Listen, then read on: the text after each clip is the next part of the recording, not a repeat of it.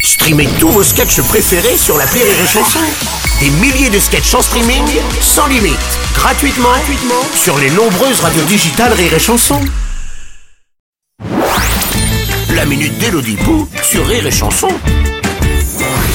Bonjour, cher Bruno. Bonjour chère Elodie Bruno, je vous trouve forte à propos. Et Hippocrate dit à Galienne par vie raison persuade qu'une personne ne se porte pas bien lorsqu'elle est malade, comme le prévalent les médecins les plus doctes dans la faculté euh, euh, végétable. Hein de, quoi- de- de quoi je ne pas... Ah, pardon, euh, aujourd'hui c'est la journée internationale de la moliérisation de la langue française. Ah, c'est- c'est c'est grave bien hein. Non, Bruno, c'est délectable. Ah oui, il est vrai, employez-moi seulement à vos affaires de conséquence, Oui. c'est alors que vous connaîtrez ce que je sais faire. Oh, oh, oh, J'ai rien compris, mais c'est sympa. oui, moi non plus. Sinon, on a du courrier, Bruno Euh, oui, certes, Elodie, une missive nous est parvenue. Très bien, une lettre de Madame Etui, à guitare. Ah, je connais, c'est dans la région du Mediator. Certes. Oui, tout à fait.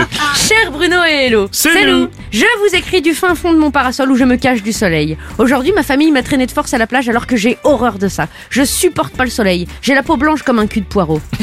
Une fois, j'ai pris une insolation en ouvrant le four. Je prends des coups de soleil à Dunkerque au mois de janvier, c'est trop injuste. Pourtant, j'ai pas d'origine irlandaise ou cadavérique. Toute l'année, on me demande si je suis malade, si j'ai trop fait la fête la veille. À l'école, on m'appelait Blanche-Neige, ça jette un blanc. Comment ça se fait qu'il y a des chanceux, ils bronzent parfaitement en 10 minutes et moi je meurs si je regarde la lune Chère Madame Etui, Hmm. avec Bruno, nous connaissons bien ce problème car nous avons également la peau très très blanche. Oh non, pas, pas moi. je- Ah bon Bah euh, non, puis vous non plus. je- Ah ouais, c'est vrai.